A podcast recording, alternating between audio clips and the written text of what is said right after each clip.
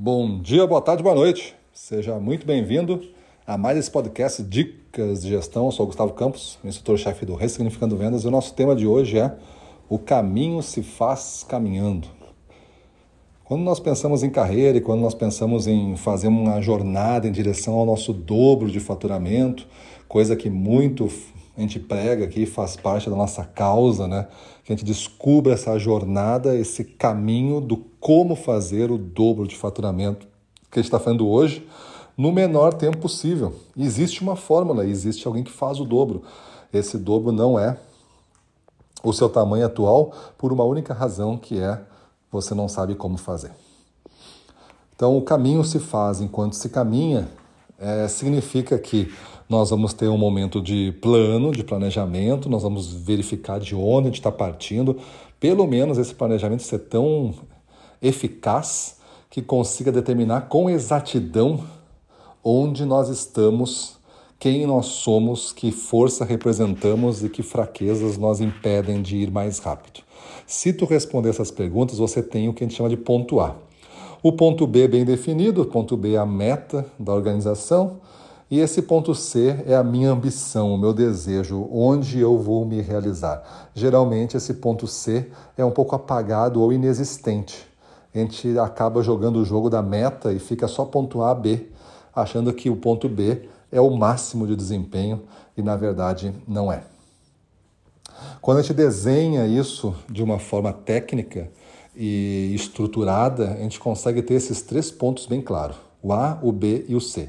Sendo que o C não é da empresa, a empresa não deve se meter, o C é a pessoa que define. Você, gestor, pode ter um ponto C, se você, vendedor, pode ter um ponto C, e você recebe da empresa a meta, que é o ponto B. Quando essas etapas estão definidas, nós temos uma jornada, desenhada ou não, ela existe, ela está na nossa frente.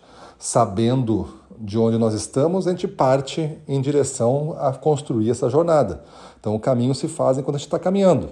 Em direção ao ponto B, a gente consegue aprender algumas coisas com cada atendimento, com cada erro, com cada uh, intenção de ampliar o negócio que eu faço, eu descubro coisas novas.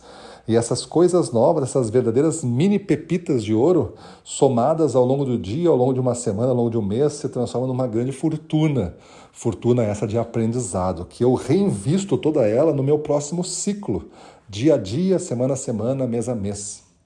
E esse constante reinvestimento dessas pepitas de ouro de aprendizado fazem com que eu avance muito mais rápido.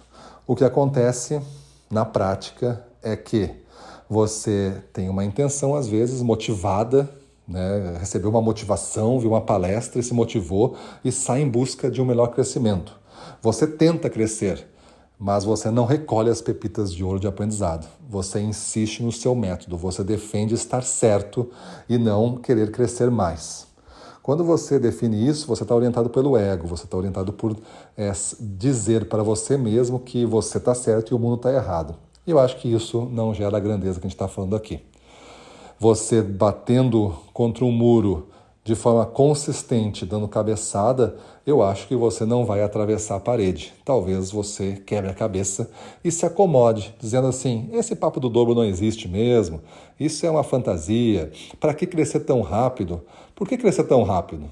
Porque o mundo cresce numa velocidade que a gente não controla. Um dia nossa equipe pode ser estimulada ou pode ser desafiada a crescer mais rápido. E nós não treinamos para isso. E a partir desse momento, nós nos tornamos devedores de um crescimento esperado.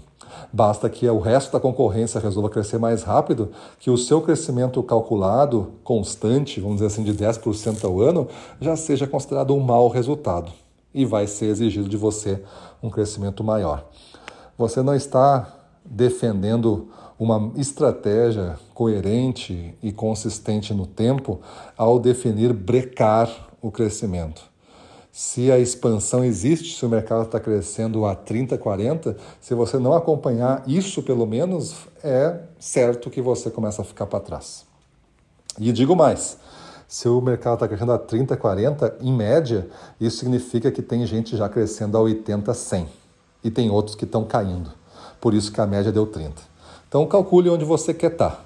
Quer estar tá nos que estão caindo, tem, são os que são guiados pelo mercado e usa essas balizas médias como o máximo do seu crescimento, o que não me parece um bom termômetro, mas vá, existe.